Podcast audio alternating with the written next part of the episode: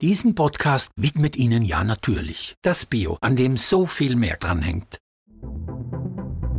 Ihr hört Edition Zukunft Klimafragen, den Standard-Podcast rund um Klima und Umwelt. Ich bin Philipp Rammer.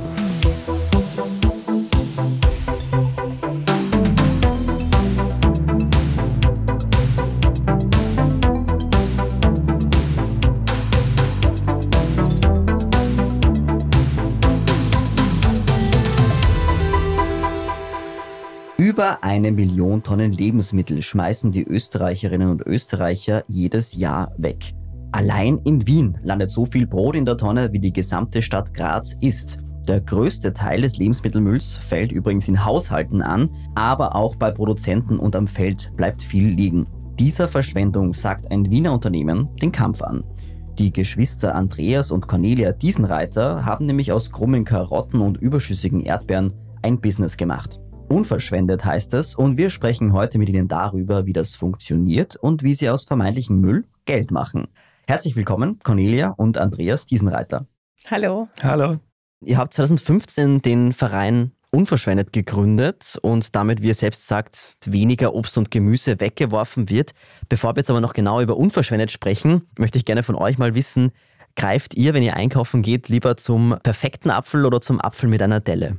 Also ich verstehe absolut, wenn man in den Supermarkt geht und es wird was per Stück verkauft, dass jeder so ein bisschen den Drang hat, den eigenen Einkauf noch zu optimieren. Also ich glaube, es hat doch nie jemand eine Avocado gekauft, ohne mit den Finger drauf zu drücken, was auch verständlich ist, wenn man sozusagen für sich selbst was aussucht. Ich bemühe mich aber tatsächlich, dass ich mir manchmal die lustigeren nehme oder zum Beispiel bei Milchprodukten schaue, was rennt heute ab, weil ich weiß, es hält trotzdem noch ein, zwei Wochen. Mhm. Ich muss gestehen, ich komme generell aus einem Leben, das super hedonistisch geführt wurde und mir hat die Cornelia die Nachhaltigkeit erst nach beigebracht, die letzten zehn Jahre. Und ich glaube, vor zehn Jahren hätte ich immer die Frucht genommen, die am längsten hält, die am besten ausschaut noch. Und jetzt habe ich einfach ein Bewusstsein dafür entwickelt und jetzt achte ich bewusst darauf und überlege, esse ich das gleich heute und morgen und das kann auch schon die reifere sein? Oder brauche ich die vielleicht auf Vorrat für die nächste Woche und dann greife ich heute vielleicht eben zu der, die was sicher auch durchhält auch. Genau solches Obst und Gemüse, das vielleicht nicht gekauft wird oder verkauft wird, verarbeitet ihr mit unverschwendet. Wie funktioniert denn das genau und wie seid ihr dazu gekommen? Also Andreas und ich haben das große Glück, dass wir sehr begabte Köchinnen, muss man tatsächlich ungegendert sagen, leider, gehabt haben und immer schon sehr positive Assoziationen zu Lebensmitteln. Also die Oma hat einen Bauernhof im Mühlviertel, wo wir schon Kartoffeln ausgraben haben und versucht haben, eine Kuh zu melken und so weiter und so fort. Das heißt, Essen war immer was Soziales, was Wichtiges, was Wertvolles. Ich bin auch gelernte Köchin und das unter Ganze anderem? ist unter anderem ja Und die Entstehungsgeschichte war tatsächlich die, dass ich bei einer Restmüllanalyse teilnehmen habe dürfen, wo einfach ein Truck mit 1,5 Tonnen Restmüll vor uns ausgeleert wurde. Wir haben Sicherheitshandschuhe angezogen und dann hat es geheißen, so was schmeißen die Menschen überhaupt weg und haben das zerlegt. Und von den 1,5 Tonnen waren dann 400 Kilo Lebensmittel. Und wow. das war aber jetzt nicht, dass man sagt, hartes Stück Brot oder irgendwie, dass es schon abgelaufen war, sondern es waren einfach zwei Kilo Sack Karotten, die in Ordnung waren. Es waren unzählige Osterhasen, Schoko-Osterhasen, die da drinnen liegen sind. Und mir hat das einfach irrsinnig berührt und ich habe dann meine Masterarbeit zu dem Thema geschrieben, mhm. weil ich mir gedacht habe, okay, ich möchte da mehr wissen. Habe dann gemerkt, das ist noch relativ jung, das Feld, dass man sich damit beschäftigt und habe dann einen Job in dem Bereich gesucht und habe dann unter anderem auch beim Standard, beim Karrieresuchen eingegeben, Suchwörter Lebensmittelabfallvermeidung. Die Anzeigenergebnisse waren null und das hat mir dann einfach keine Ruhe gelassen und habe dann nicht wirklich vorgehabt, dass ich mich selbstständig mache, sondern wir haben dann mal einen Verein gemacht. Also neben einem Brotjob bei den Verein und Andreas aus brüderlicher Dienst hat sich dann um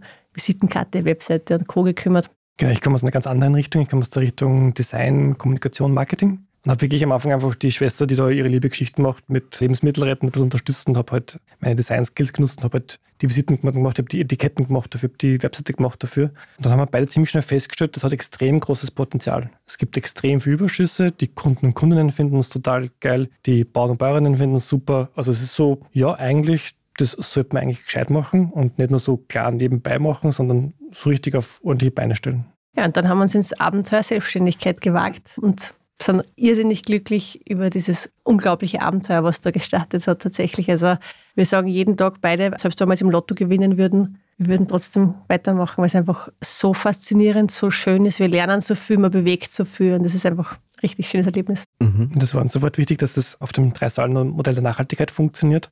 Also dass es nicht nur die ökologische Seite funktioniert, sondern natürlich auch die ökonomische Seite funktioniert, also dass es auf einem funktionierenden Businessmodell funktioniert, das auch groß skaliert werden kann, weil nämlich das Problem so groß ist. Also es sind wirklich es sind Millionen und Abermillionen von Kilo, die gerettet werden müssen. Und wenn du das nicht wirtschaftlich gescheit machst, dann funktioniert das nicht. Deswegen auch sehr schnell dann vom Verein zum Unternehmen. Man sagt, okay, wir wollen das auf einer wirtschaftlichen Basis machen, dass das auch funktioniert, dass es skalierbar ist, damit es einfach wirklich die großen Mengen retten kann. Und auf dieser Reise sind wir uns gerade. Mhm. Ja, ökonomisch ist ja immer so ein bisschen verpönt. Also diese dritte Säule, dass das auch wirtschaftlich tragfähig sein muss. Da hat man ja lange Zeit gesagt, die bösen Konzerne und das böse Geld. Bei uns bedeutet aber Geld tatsächlich nur, dass wir noch mehr retten können. Und das heißt, unser Wachstum ist wirklich der zu schauen, wie kann man die ganzen Überschüsse, also die ganzen Ressourcen, wo schon so viele Ressourcen reingeflossen sind, wirklich auch noch verwenden und verhindern, dass die Landwirtschaft immer mehr intensiviert werden muss, da immer mehr sozusagen auf Profit ausgerichtet wird. Das ist unsere Mission. Weil du vorher eben das Beispiel erwähnt hast von den krummen Karotten im Supermarkt, die wir retten. Wir retten hauptsächlich das der vorgelagerten Kette. Also wir retten in der Landwirtschaft, am Feld, in Sortierbetrieben, in der Industrie, in den Lagern und so weiter,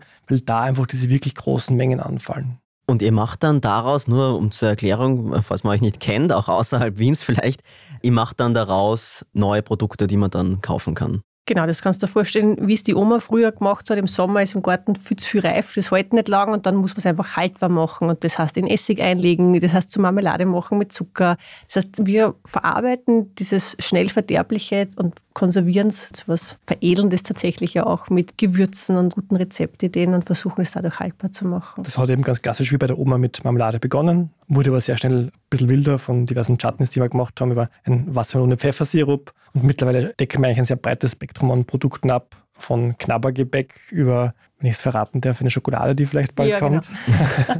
Genau. gibt es sehr viel, was man mittlerweile machen. Das heißt, weil es einfach extrem viele Lebensmittel gibt, die zu retten sind und extrem viele Möglichkeiten eigentlich auch, sie dann gut zu verwerten, gut zu verarbeiten. Mhm. Und wo kommt dieses Obst und Gemüse, das ihr verarbeitet, jetzt genau her? Also wie läuft das ab?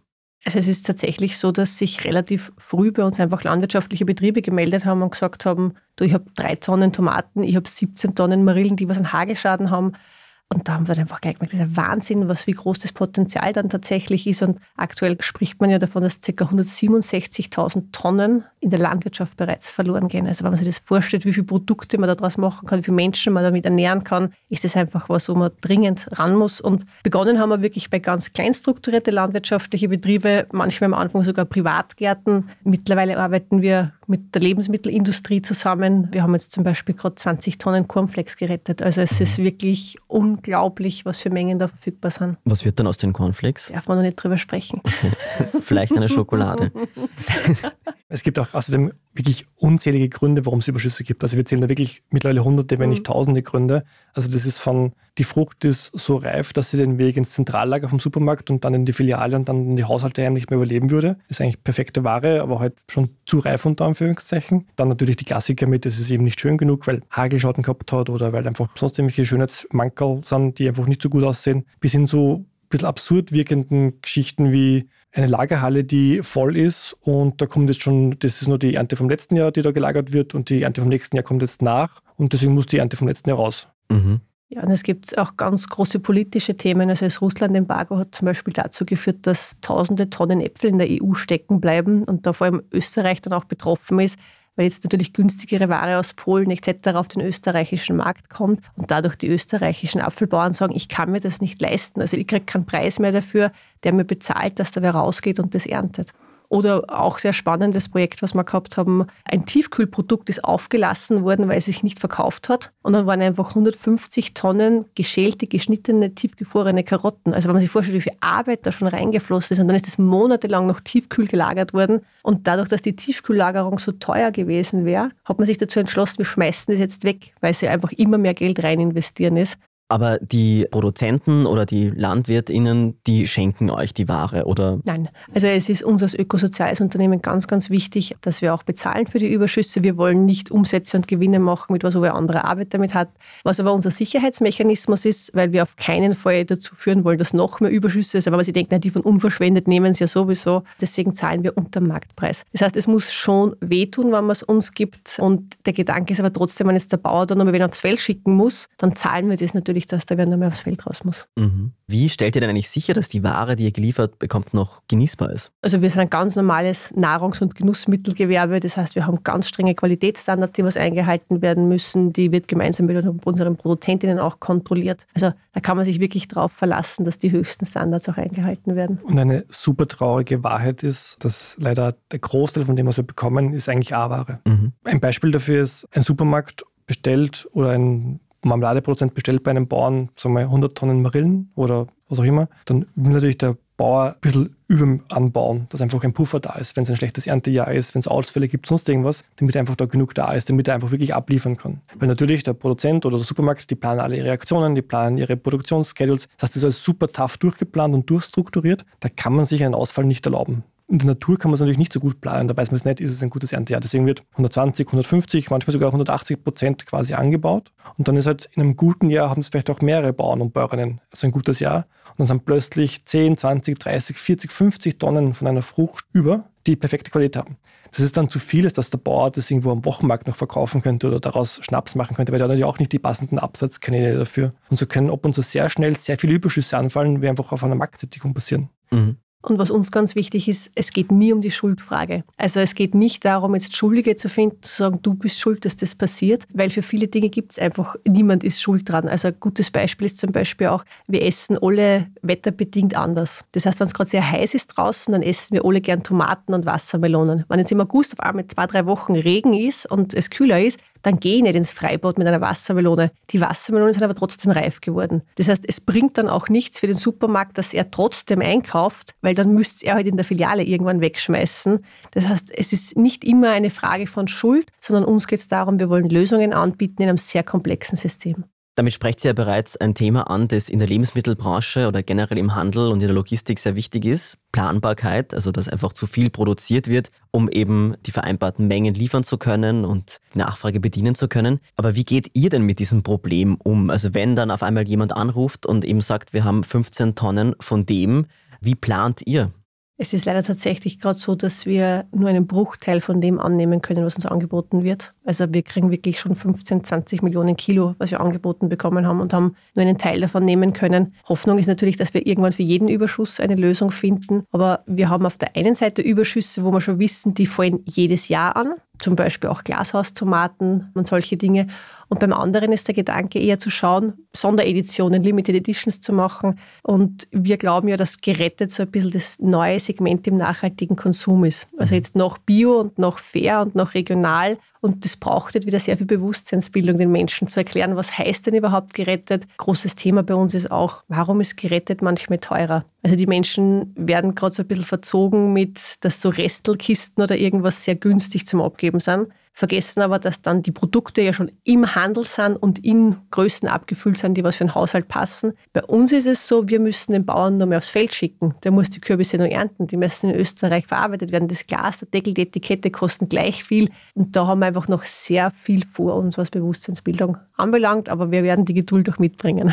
Und um vielleicht auf deine Frage noch ein bisschen im Detail darauf einzugehen, die Planbarkeit ist ein sehr großes Thema auch für uns, weil wenn wir jetzt mit größeren Produzentinnen zusammenarbeiten und auch größere Märkte bedienen wollen, müssen wir natürlich auch mit den großen, deren Planungswünschen zusammenarbeiten. Und da schaut es dann bei uns so aus, dass wir wirklich von Überschuss zu Überschuss und von Produkt zu Produkt individuelle Lösungen suchen müssen. Da geht es zum Beispiel dann darum, dass eine Frucht, die jetzt reif ist, dann zuerst einmal zu Mus verarbeitet wird und dann das Mus in 20 Liter Fässern zum Beispiel irgendwo gelagert wird in einem Kühllager oder so. Oder einfach aseptisch abgepackt wird und dann quasi ungekühlt gelagert werden kann, bis dann die Produktion stattfindet. Da haben wir dann immer ein bisschen die Problematik, dass einfach dieses Zwischenverarbeiten und Zwischenlagern dann ab und zu so teuer wird, dass das Produkt am Ende des Tages so teuer ist, dass die Menschen nicht verstehen, warum ein gerettetes Produkt jetzt teurer ist als das nicht gerettete Produkt. Das heißt, wir haben sehr oft leider die Problematik, wir bekommen Überschüsse angeboten, wir würden sie gerne nehmen, aber wir wissen, wenn wir die jetzt nehmen und die zwischenverarbeiten und die zwischenverlagern und dann irgendwo eine kleinchargige Produktion machen, dann haben wir am Ende des Tages ein Produkt, das einen Euro mehr kostet als das andere Produkt. Und das jemandem zu erklären, dass wir da nicht Reichtum wollen, mhm. sondern dass einfach das Produkt, das das bräuchte oder das Überschuss, das bräuchte, ist einfach eine super große Herausforderung, die wir aber finden, die super wichtig ist, weil wir merken, die Mengen Überschüssen, die zum Beispiel jetzt im Supermarkt anfallen, der ja gern so ein bisschen als Buhmann dargestellt wird, sind eigentlich die geringsten in der Kette. Sehr großes Problem ist der Haushalt. Das ist wieder ein ganz eigenes Thema, was dort noch anfällt. Aber ebenso groß sind die Mengen in der vorgelagerten Kette. in der Industrie, in der Lagerung, in der Landwirtschaft, all diese ganzen Geschichten, wo du einfach so große Mengen hast, wo die Menschen oftmals einfach nicht bereit sind, den Preis zu zahlen dafür. Den Preis dafür zu zahlen, dass er das ist beim Bauern zum Beispiel die Haupternte, da wird einfach alles geerntet und dann wäre danach zum Beispiel auch mal eine Nachernte möglich. Nachernte heißt, es sind weniger Produkte im Feld draußen, das heißt, es ist schwieriger zu ernten, es kostet mehr Geld. Das heißt, ich habe dann eigentlich mehr Kosten darüber, dass ich diese Resteln da quasi noch vom Feld runter ernte und die zahlt mir dann keiner. Das ist das Problem dabei. Ihr habt jetzt angesprochen, dass die Produkte, die geretteten, oft teurer sind als die regulär produzierten. Wie wollt ihr denn, das klingt so, als würdet ihr vor allem so ein Premium-Segment bedienen wollen für Menschen, die sich halt um Nachhaltigkeit sehr viel Gedanken machen. Ist da nicht vielleicht irgendwann auch einmal ein Plateau erreicht an Kundschaft angesichts der enormen Mengen, die einfach nicht gerettet werden können, aber wo das eben noch möglich wäre? Also unser großes Ziel ist unbedingt leistbare Nachhaltigkeit. Also Nachhaltigkeit darf kein Luxus sein. Und deswegen freuen wir uns ja auch, auch sehr über die Kooperation, die wir jetzt haben mit Rettenswert, wo man einfach wirklich sagt, dass man durch Menge skalieren kann. Also es ist jetzt bei Unverschwendet so, dass da der Hauptfokus ist, regionale Überschüsse regional verarbeiten, alles so nachhaltig wie möglich. Und bei der anderen Kooperation geht es wirklich darum, große Mengen zu retten, natürlich auch ein Minimum an Nachhaltigkeit in allen Bereichen zu erfüllen. Aber natürlich wird Produktion günstiger, je mehr ich produziere. Also wenn du sozusagen bei einem Produzenten, ob du jetzt 50.000 oder 500.000 Gläser von der Marmelade machst, dann bei dem Gläser, beim Deckelpreis, beim Etikettenpreis einen riesigen Unterschied. Und Wunsch wäre schon für jeden was anbieten zu können. Und was viele einfach nicht wissen, dass in den Produkten, die teilweise ja auch draufstehen haben, hergestellt in Österreich, die Rohware trotzdem irgendwo im Osten produziert wurde, in Afrika produziert wurde, vielleicht sogar in China produziert wurde und dann nur mal quasi die letzten Mixschritte quasi in Österreich stattgefunden haben. Und das ist so bei unverschwendet vor allem, schauen wir uns einfach das so regional wie möglich machen. Also, dass die Überschüsse aus Österreich sind, dass es Retten in Österreich passiert, dass es Verarbeiten in Österreich passiert und auch das Produkt in Österreich produziert wird. Nur da konkurrierst du halt mit Produkten, die halt die Rohware halt irgendwo aus einem günstigen Ausland her haben und hast halt Konsumentinnen, die halt dann nicht verstehen, warum das eine einfach teurer ist als das andere. Ich glaube, die wenigsten wissen einfach, dass eine Essiggurkel nicht aus Österreich kommt manchmal. Also das sind einfach so, man geht so gern davon aus, dass irgendwie alles irgendwie aus Österreich kommt. Genau. Und bei Unverschwendet, da haben wir einfach diese Community und diese Menschen, die das verstehen, die auch gewillt und bereit sind, da einen höheren Preis zu zahlen. Aber ja, da waren sie ziemlich schnell bewusst, damit werden wir die Welt nicht retten das wird trotzdem immer ein Herzensprojekt bleiben, dass man sagt, die unverschwendete Feinkost, die auch ein bisschen ausgefallene Geschichten hat, eben wie diesen Wassermelone Pfeffersirup. Aber wir brauchen noch Lösungen, die wirklich die breite Masse erreichen und die die großen Mengen retten können. Wir sind gleich zurück nach einer kurzen Werbepause. Bis gleich.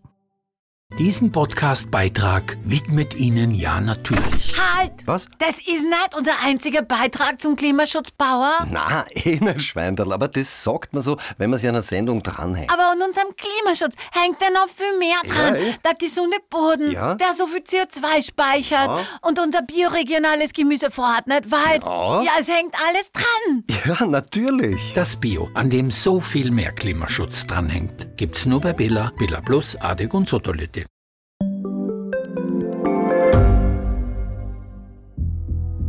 Was ich nicht nachvollziehen kann, ist, warum an jedem Unrecht immer ich schuld sein soll. Ein Korruptionsskandal jagt den anderen. Österreich hat in den letzten 30 Jahren viel über Klimaschutz gesprochen, aber zu wenig getan.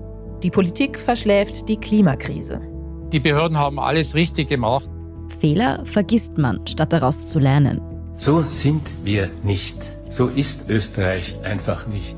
Aber wie ist Österreich dann? Das wollen wir bei Inside Austria herausfinden. Wir blicken auf die großen österreichischen Skandale. Von Ibiza bis Ischgl. Wir wollen wissen, wer dafür in der Politik die Verantwortung trägt. Und wir schauen genau hin, wo Österreich über seine Grenzen hinaus mitmischt. Vom Wirecard-Skandal bis zum Ukraine-Krieg. Das ist Inside Austria von Standard Und Spiegel. Jeden Samstag eine neue Folge, überall, wo es Podcasts gibt.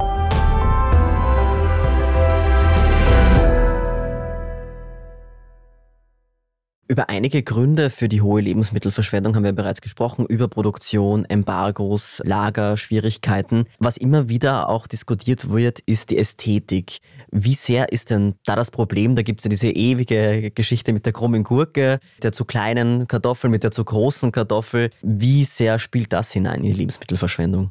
Also ich glaube, dass da, also so ist ein bisschen mein Eindruck, viele glauben gern, sie würden auch das andere nehmen, aber ich glaube tatsächlich, dass das Obst und Gemüse, das in den Supermarkt schafft, ist makellos. Also das ist die Perfektion Und trotzdem sieht man ja, wie Menschen dann in diesem perfekten Haufen immer noch das Perfekteste suchen möchten und alles angreifen. Und jedes Mal, wenn ich eine Marille angreife, Zucchini angreife, verletze ich sie ganz leicht und sie wird dadurch schneller schlecht oder mehr weggeworfen werden. Das heißt, wenn da jetzt ein Haufen wäre mit kleine Zucchini, große Zucchini, die ist angeschlagen, die ist schief, dann würde ja dieser Wahn von ihm muss man das raussuchen noch stärker werden. Jetzt haben Supermärkte versucht, dass sie Obst und Gemüse abpacken, damit es geschützt ist vor Menschen. Jetzt sieht man halt, dann wird halt das Deckel mit den Tomaten hochgehoben und durchgeschüttelt und alles angeschaut, was eine Katastrophe wieder ist Obst und Gemüse. Das heißt, man kann nicht am Menschen vorbei designen, wenn der Mensch dieses Bedürfnis hat, seinen Einkauf zu optimieren dann wird es, glaube ich, zu noch mehr Lebensmittelabfall in den Filialen führen oder zu Unzufriedenheit von den Kundschaften, wenn sie dann die Sachen heimtragen und dann ist es am nächsten Tag schon schlecht und sie wissen nicht warum.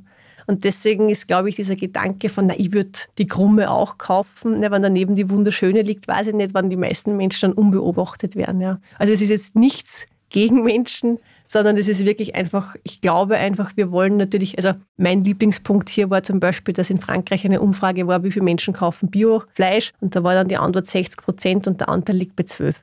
Also das sind immer so Dinge, wo ich mir denke, ja, wir wollen alle, aber ob es dann auch immer so möglich ist, ist dann eine andere Sache. Mhm. Das heißt, es ist gar nicht die Schuld der Supermärkte und Handelsketten, sondern vielleicht auch der Verbraucher, die sich nicht umgewöhnen wollen, noch? Die Schuldfrage beantworten wir sowieso. Ah, ja, okay. Nein, aber die Supermärkte versuchen einfach das zu optimieren, damit möglichst mhm. wenig einfach weggeworfen wird in den Supermärkten, das man ihnen definitiv nicht verübeln kann. Aber ich glaube, dass auch vor allem noch Aufklärungsarbeit bei den Konsumentinnen wichtig ist. Sowohl was es betrifft, hey, bitte nimm, wenn es für dich geht, die krummen Geschichten, die nicht so schönen Geschichten, versuch es nicht anzutatschen vor, um es schlechter zu machen. Und eben auf der anderen Seite vor allem auch diese große Preisthematik, wo man einfach schauen muss, Aufklärung betreiben muss über den Warenpreis von Lebensmitteln. Ja, und sonst kann es einfach auch sein, dass das Obst und Gemüse, was nicht so hübsch ist, das wird zur Marmelade und das andere wird frisch verkauft. Es ist nur einfach, glaube ich, nur überhaupt kein Bewusstsein da, wie viele Überschüsse gibt es, wo in welchen Mengen. Und da wollen wir einfach dazu beitragen, wie kann man die für den Markt verfügbar machen, dass auch andere das nutzen können, nicht nur wir. Mhm. Angesichts der enormen Mengen ist es natürlich unmöglich, dass unverschwendet jetzt alles rettet. Naja, schauen wir mal. Was müsste sich denn aus eurer Sicht am System ändern oder an der Politik oder am Denken, damit weniger Lebensmittel im Müll landen? Das System ist einfach so schwammig, weil wer ist das System? Ist es die Politik? Sind es die Akteure, die handeln? Ist es der einzelne Mensch, der handelt? Und ich glaube, das ist immer so eine aufgeteilte Verantwortung. Also es ist nie, ja, die Politik muss das machen oder ja, der einzelne Mensch, sondern es ist so ein Zusammenspiel und es muss sich im Grunde bei allen Akteurinnen was bewegen. Mhm. Und ich glaube, die Konsumentinnen dürfen nicht unterschätzen, was für eine Macht sie eigentlich haben mhm. und dass jeder Einkauf, den man tätigt, eine Entscheidung dafür ist, was unterstütze ich jetzt eigentlich bei dem Ganzen. Und jedes Mal, wenn ich das Billigere kaufe und jedes Mal, wenn ich die Aktionsgeschichte kaufe, unterstütze ich, dass das Ganze noch billiger werden muss. Ne? Also ja, ich verstehe natürlich, dass man halt auch skeptisch ist, weil natürlich man auch sehr viele Skandalgeschichten hat, wo dieser Konzern wieder sich eine goldene Nase verdient hat und diese Firma sich wieder eine goldene Nase verdient hat, dass man dann da nicht gern freiwillig zum manchmal teureren Produkt kauft, aber wenn man einfach schaut, dass man ein bisschen Recherche betreibt, auch welche Marken, wer steckt dahinter, kann man denen vertrauen oder wirken die vertrauenswürdig und da einfach schaut, möglichst viele gute Entscheidungen zu treffen als Konsumentin. Und für die Politik auf jeden Fall der Wunsch, dass Förderungen immer geknüpft sind an die Erreichung von nachhaltigen Zielen. Also es sollte eigentlich kein Geld mehr für Förderung ausgegeben werden, was nicht irgendeinem nachhaltigen Ziel beiträgt. Mhm. Es wird auch auf EU-Ebene gerade diskutiert, das Thema sehr stark. Eh schon seit längerem, es soll es bald ein verbindliches Ziel geben. 30 Prozent Reduktion pro Kopf bis 2030 im Vergleich zu 2020. Und zwar in Geschäften, Restaurants, aber auch in Haushalten. Also das sind eher Bereiche, wo ihr jetzt nicht so tätig sind. Aber seht ihr dieses Ziel grundsätzlich als realistisch an? Also glaube ich schon. Ich glaube, dass sie da auch schon irrsinnig viel tut. Ich glaube, im Haushalt wird das die größte Herausforderung tatsächlich werden, weil sich ja auch immer mehr in den Haushalt zurückverlagert. Also es wird ja dann das 2 plus 1 genutzt und dann wird vielleicht noch eine Restelbox gekauft und dann bestellt man am Abend, aber trotzdem, obwohl der Kühlschrank eigentlich eh voll ist. Und Bewusstseinsbildung ist wirklich, da muss man sehr viel Geduld mitbringen. Und vor allem, ich glaube einfach, dass Menschen gerade mit so viel großen Problemen, also es war zuerst Corona und dann war jetzt die Inflation und dann ist die Energie und dann, also es sind so viele große Themen einfach da. Und ich glaube, dass dann Essen eigentlich eher was ist, was einen beruhigt, wo man sozusagen ein bisschen Comfort Food hat. Ob man da reingreifen kann und sehr schnell was ändern kann, ist natürlich ein großes Problem tatsächlich, was zu lösen gilt. Ja. Aber habt ihr das Gefühl, dass sich in den letzten Jahren das Bewusstsein um den Wert von Lebensmitteln zum Positiven verändert hat? Also ich glaube, dass Corona ganz kurz so dieses Aufflackern sozusagen wieder vom Regional und Unterstützen und das aber dann doch schnell wieder abgeflaut ist und man dann gemerkt hat, wie sozusagen dann die Inflation angezogen hat, dass die die Einkäufe von Bio und Co. wieder nachgelassen haben. Also die Nachhaltigkeit ist immer wieder sehr schnell ein Luxusproblem. Und wenn ein größeres anderes Problem kommt, dann muss sie sozusagen wieder weichen. Und die Frage ist halt, wie lange kann man das noch machen? Und ich glaube auch, dass einfach, wie Conny gerade erwähnt hat, mit den ganzen Themen, die gerade da sind, mit denen sich Menschen beschäftigen müssen, ist jetzt nicht mehr so viel Platz für die Komplexität der Lebensmittelindustrie, die ja sogar für uns, wo wir jetzt seit bald acht Jahren sehr tief in der Lebensmittelindustrie drinnen stecken, immer noch ein extrem komplexes Feld ist, wo auch wir uns noch sehr oft sehr schwer tun, abzuschätzen, was ist jetzt gut, was ist jetzt nicht gut, was funktioniert, was funktioniert nicht. Was haltet ihr von einem Wegwerfverbot, was ja in einigen EU-Ländern angedacht wird? Gar nichts. Warum? Weil nur weil ich was verbiete, bedeutet es nicht, dass das nicht mehr passiert. Also es geht darum, Lösungen zu finden. Und ich weiß nicht, es ist zum Beispiel vor einigen Jahren dieses Gesetz in Frankreich so gefeiert worden, dass da jetzt alles an soziale Einrichtungen gehen muss. Das ist übrigens groß gestanden. Wenn man sich das Gesetz genauer anschaut, ist das ein Teil des Gesetzes von vielen, vielen Absätzen, wo festgelegt worden ist, dass das nur für ganz große Supermärkte und die Weitergabe an soziale Einrichtungen war nur eine von vier Möglichkeiten. Also und da haben wir gedacht, ja, das macht dann ein falsches Bild, weil soziale Einrichtungen, denen die Überschüsse zu geben, ist ja eine extrem komplexe logistische Herausforderung. Und nur weil jetzt im Supermarkt sagt, du musst eine soziale Einrichtung geben, wenn das logistisch nicht funktioniert, was mache ich dann? Ja? Also dann haben wir ganz neue Probleme, die was sie auftun. Und ich glaube nicht, dass das mit Zwang lösbar ist, sondern eher die Subventionierung von Lösungen zum Beispiel. Mhm. Welche Lösungen könnten das sein? Also ich glaube, es gibt Unmengen an Möglichkeiten zu schauen, wie man das gemeinsam hinbekommt, wo wann welche Überschüsse anfallen. Digitalisierung, ganz ein wichtiger Punkt, zu schauen, kann ich Überschüsse tracken, kann ich sie vielleicht irgendwann sogar basierend auf den Daten prognostizieren, wann, wo, wie viel anfangen. Also man merkt es ja auch mit anderen Lösungen, Too Good To Go und Co. Also die Digitalisierung wird da sicher eine große Unterstützung sein. Wann gibt es wo welche Überschüsse, zu welchem Preis, arbeiten ja auch wir schon seit langem dran. Mhm. Wir haben zuerst ganz kurz über die Schuld gesprochen und du hast gesagt, Schuldfrage beantwortest du nicht. Und du hast ein ganzes Buch geschrieben, Cornelia, mit dem Titel Nachhaltigkeit gibt's nicht. Und da sprichst du auch über das Dilemma der Nachhaltigkeit, aber du kritisierst auch den Nachhaltigkeitsdiskurs, also wie wir über Nachhaltigkeit in der Gesellschaft nachdenken und reden. Was stört dich denn da so daran? Es ist für viele irgendwie so ein Bestandteil von ihrem Sein geworden, was ich auch wunderschön finde. Aber es wird dann auch irgendwie so ein bisschen für sich beansprucht. Und ich glaube, dass jeder Mensch Nachhaltigkeitsleichen im Keller hat. Manche sieht man halt mehr als Also der eine hat einen Geländewagen oder fliegt auf die Malediven, da kann man sofort mit dem Finger drauf zeigen. Vielleicht tut der andere wiederum extrem viel streamen und 4K-Filme schauen etc. Also das heißt, jeder von uns macht Dinge, die nicht nachhaltig sind. Aber es gibt leider sehr viele Menschen, die, keine Ahnung, weil sie mit dem Klapprad irgendwie mit dem Jutebeutel auf dem Bauernmarkt fahren, glauben, sie sind besser und zeigen damit andere auf den Finger. Und ich glaube, dass was wie Flight-Shaming und solche Dinge nur dazu führen, dass immer mehr Menschen nachhaltig fast als Schimpfwort empfinden. Also viele wollen dann auch gar nichts mehr damit zu tun und das ist dann sozusagen das grüne linke Eck und die glauben, sie sind was Besseres und das wird die Gesellschaft immer mehr spalten. Also dieses moralischen Zeigefinger erheben, ein schlechtes Gewissen machen, wird zu keiner langfristigen Verhaltensänderung führen, sondern der Nachhaltigkeit wohnt die Freude inne, dass man Gutes tun kann. Und das soll man bestärken in den Menschen, das Gute zu tun, das Positive dahinter zu entdecken und nicht durch Shaming und Co. Mhm. Du hast ja da eine sehr lange Reise hinter dir. Du hast ja versucht, perfekt in der Nachhaltigkeit zu ja. sein und bist ja gescheitert daran. Ich glaube, das ist eine sehr wichtige Komponente bei ja. dem Ganzen. Also ich habe ja als kleine Cornelia irgendwann mir gedacht, okay, was muss man tun, damit man niemandem Leid zufügt? Das habe ich gar nicht gewusst, dass man da von Nachhaltigkeit spricht. Und ich habe mir gedacht, naja, ich halt kein Fleisch und dann kauft man halt die Biomilch und dann lässt die Mama nur das Unkraut im Garten wachsen und das ist einfach eine sehr überschaubare Liste und dann passt es schon. Und je älter ich geworden bin, umso länger ist die Liste geworden, was man alles tun müsste. Und ich stelle auch die Behauptung auf, dass jede Handlung, die wir treffen oder die, was wir machen, hat auch nachhaltige Konsequenzen. Das heißt, was habe ich gefrühstückt, auf was habe ich geschlafen, was ist mir weg. Das heißt, das sind so viele Dinge, dass man eigentlich nur wahnsinnig werden kann. Und ich habe halt dann beschlossen, bevor ich jetzt aufgebe und sage, es bringt nichts, ich kann als einzelner Mensch nichts machen, schaue ich eher, was passt zu mir, was kann ich in meinen Alltag integrieren. Manche Menschen sind immer so ein bisschen wie bei einer Diät, man übertreibt es sofort. Ja. Also man will dann sofort alles aufhören, man fährt nie wieder mit dem Auto, man macht kein Vollbad mehr und das nicht und dieses nicht. Und das hält man halt nicht lang durch. Das heißt, man muss wirklich schauen, was kann ich leicht integrieren, was kann ich gut umsetzen, was macht mir auch Spaß. Und dann bin ich eh beflügelt, mehr zu tun. Mhm. Und vor allem nicht jede Person kann sich natürlich auch so intensiv Nein, mit voll, diesen Themen ja. beschäftigen. Und so hat die Cornelia am Anfang auch mich überzeugt, weil mein Leben bis unverschwendet war eigentlich super unnachhaltig. Also jedes Jahr das neueste Handy, jedes Jahr einen neuen Laptop, jedes Jahr einen neuen Computer, neuesten Spielkonsolen. Ich liebe mein Auto und so weiter. Und habe erst die Kone hat das einen Ansatz immer schon gehabt, dass man Nachhaltigkeit nicht als Geiselung und mit dem Finger drauf zeigen und das Böse und sonst irgendwas leben soll, sondern einfach schauen kann, was macht Sinn, was brauche ich wirklich, sich bewusst zu machen, welche dieser, nennen Sie mal Nachhaltigkeitssünden brauche ich unbedingt in meinem Leben, welche sind es unbedingt wert, wegen denen ich nicht leben kann sonst oder nicht so schön leben kann? Und welche kann ich leichter aus meinem Leben rauslassen, welche brauche ich vielleicht gar nicht so viel. Und so einfach ein Bewusstsein dafür zu entwickeln und halt nicht mehr so verschwenderisch zu leben, wie es auch ich früher gerne gemacht habe und in manchen Aspekten immer noch gerne mache und genieße, aber halt einfach wirklich bewusst darüber nachdenken, brauchst du das jetzt, muss das jetzt sein, kann ich das nicht irgendwie anders lösen mit einem geringeren Fußabdruck. Und das macht dann eigentlich, finde ich, ist dann auch schön, wenn man es einfach so in sein Leben reinholt, einfach in so Häppchen, die man einfach gut verdauen kann, die man gut verarbeiten kann, die man einfach langfristig, nachhaltig in sein Leben integrieren kann. Ja, also ein guter Punkt ist zum Beispiel hier, dass wenn jeder Mensch einen Fleischlostag in der Woche machen würde, wäre der Impact um ein Vielfaches größer, als alle VeganerInnen gerade gemeinsam schaffen.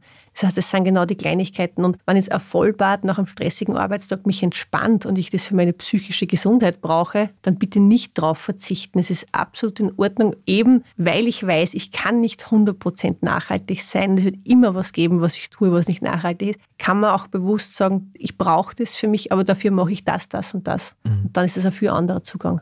Man hatte schon, glaube ich, allein dadurch, dass man in Österreich geboren ist, einen größeren Fußabdruck was ja. man haben sollte. Also und sich deswegen eben nicht zu geiseln, sondern einfach zu schauen, was kann ich gut in mein Leben integrieren und einen Teil meines Lebens einfach dieser Reise widmen, dass ich sage, ich schaue, wie kann ich es nachhaltiger gestalten. Und sie nicht schämen für die paar Sünden, die bleiben. Genau. Ja, und vor allem bitte nicht andere Menschen sozusagen missionieren, weil wenn ich, egal bei wem ich schauen würde, ich würde bei jedem Menschen was finden. Also und deswegen immer so dieses Glashaus-Thematik, also ruhig ein bisschen bei sich selbst bleiben und eh, wie du ganz richtig gesagt hast, es hat nicht jeder Mensch die Kapazitäten, sich darum zu kümmern, was heißt nachhaltig überhaupt, wie kann ich die richtigen Produkte einkaufen. Also das sind einfach so viel zeitliche Kapazitäten, die was ich dafür brauche, die nicht jeder Mensch hat. Und was auch ganz wichtig ist, ist, dass vor allem Armut ein Garant für Nachhaltigkeit ist. Ja? Also wer es sich nicht leisten kann, ein großes Auto zu haben oder auf die Malediven zu fliegen etc., aber die Apostel der Nachhaltigkeit, die das leider moralisierend machen, sind meistens besser verdienende Menschen tatsächlich, die was dann eben glauben, dass sie durch Kaufkraft alles wieder gut machen können oder es gibt auch eine Studie, dass Menschen, die grün wählen, glauben, dass sie dadurch sozusagen sich woanders mehr rausnehmen können. Also ganz absurde, komplexe psychologische Dinge, die da im Hintergrund mhm. auch passieren. Und neben der zeitlichen Ressource ist natürlich auch noch die finanzielle Ressource, weil Absolut. leider manchmal auch die nachhaltigeren Produkte halt auch ein bisschen teurer sind, weil sie einfach regionaler sind, weil einfach mehr Energie reingeflossen ist, weil die Tierwohlstandards besser waren und so. Und natürlich auch das kann sich nicht jeder leisten. Da soll man auch bitte keine Schuld Gefühle mhm. oder was haben, sondern man soll so viel ins Leben integrieren, wie man gut ins Leben integrieren kann. Mhm. Nicht missionieren, habt ihr gesagt, ist wichtig. Wie schafft man es denn, nicht zu missionieren, aber trotzdem die Botschaft zu verbreiten? Mir kommt vor, viele Menschen fühlen sich schon automatisch missioniert, wenn man ihnen erzählt, dass man jetzt weniger Fleisch isst oder dass man jetzt mal nicht mit dem Flugzeug in den Urlaub geflogen ist. Wie schafft man denn da diese Gratwanderung? Ja, du sprichst ja genau das an. Eben genau dieses Moralisierende hat dazu geführt, dass ganz viele Menschen schon sozusagen ein bisschen abgeschreckt sind und waren dann irgendwer von fleischlos oder vegan. Also ich glaube, manche Menschen, also das Vegan-Siegel löst in manchen Menschen schon Aggressionen aus. Ja? Also das sind wirklich so Sachen, wo ich mir denke, da ist schon zu viel Negatives passiert tatsächlich und es geht wirklich mehr darum, Begeisterung zu wecken. Also, weiß nicht, ein gutes Beispiel, wenn ich jetzt zum Beispiel gern im Garten arbeite oder gern einen Balkon habe und dann kaufe ich mir mal eine Bienenweide und auf einmal sehe ich mir, Wahnsinn, da tut sie total viel und ich genieße das und dann erzähle ich dann in voller Begeisterung davon, hey, mein Insektenhotel ist gerade bezogen worden. Dann denkst du, du mag cool. Also, es ist einfach wirklich schauen, wie kann ich es positiv konnotieren und eben nicht vor allem Fleisch und Auto sind zwar Themen, die in Österreich noch lange brauchen werden, bis man damit leben kann, dass das diskutiert wird. Und fürs Protokoll möchte ich sagen, dass beides Sünden sind, die ich nach wie vor sehr gerne genieße.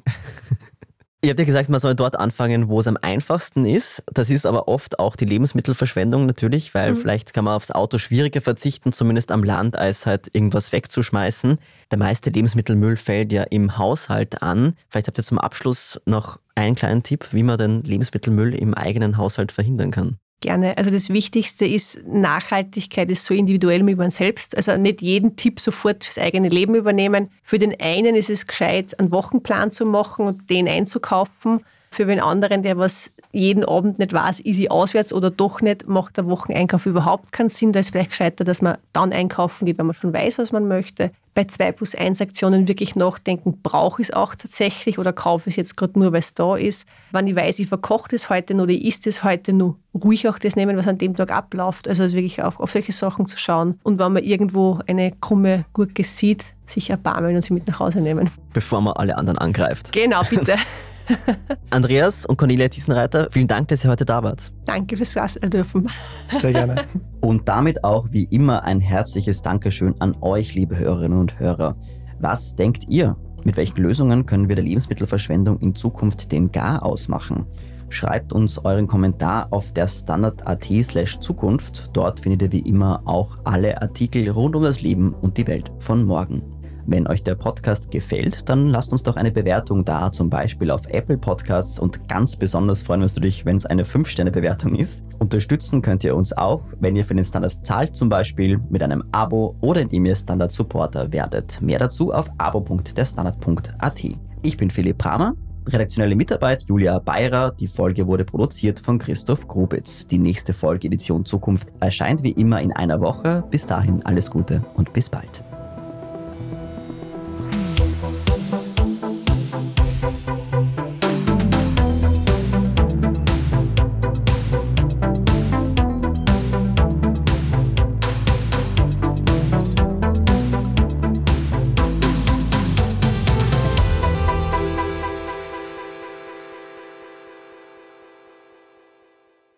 Diesen Podcast-Beitrag widmet Ihnen ja natürlich. Halt! Was? Das ist nicht unser einziger Beitrag zum Klimaschutz, Bauer. Na, eh nicht, Schweinderl, aber das sagt man so, wenn man sich an einer Sendung dranhängt. Aber an unserem Klimaschutz hängt ja noch viel mehr dran. Ja, eh. der gesunde Boden, Ja. der so viel CO2 speichert Ja. und unser bioregionales Gemüse vorhat nicht weit. Ja. ja, es hängt alles dran. Ja, natürlich. Das Bio, an dem so viel mehr Klimaschutz dranhängt, gibt's nur bei Billa, Billa Plus, Adek und Sotolite. Wie viel Geld macht eigentlich glücklich? Werde ich mit Daytrading reich? Und ist jetzt der richtige Zeitpunkt, um in China zu investieren? Das und mehr sehen wir uns in der neuen Staffel vom Standard-Podcast Lohnt sich das an? Wir, das sind Davina Brumbauer, Alexander Amon und Michael Wendisch. Und gemeinsam mit Expertinnen und Experten fragen wir uns, wie ein Pyramidenspiel funktioniert, was eigentlich ein Baby kostet und ob es sich lohnt, in eine Steueroase auszuwandern. Lohnt sich das? Der Standard-Podcast über Geld findet ihr jeden Dienstag auf allen gängigen Podcast-Plattformen.